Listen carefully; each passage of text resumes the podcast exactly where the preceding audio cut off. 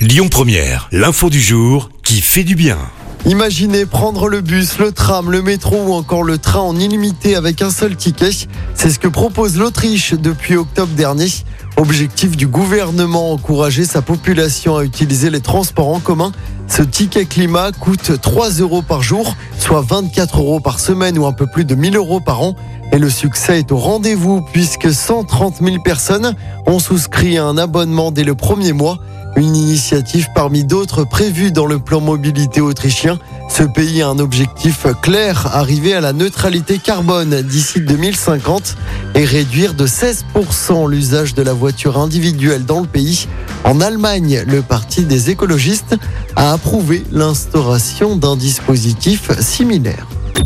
Écoutez votre radio Lyon Première en direct sur l'application Lyon Première, lyonpremière.fr et bien sûr à Lyon sur 90.2 FM et en DAB+.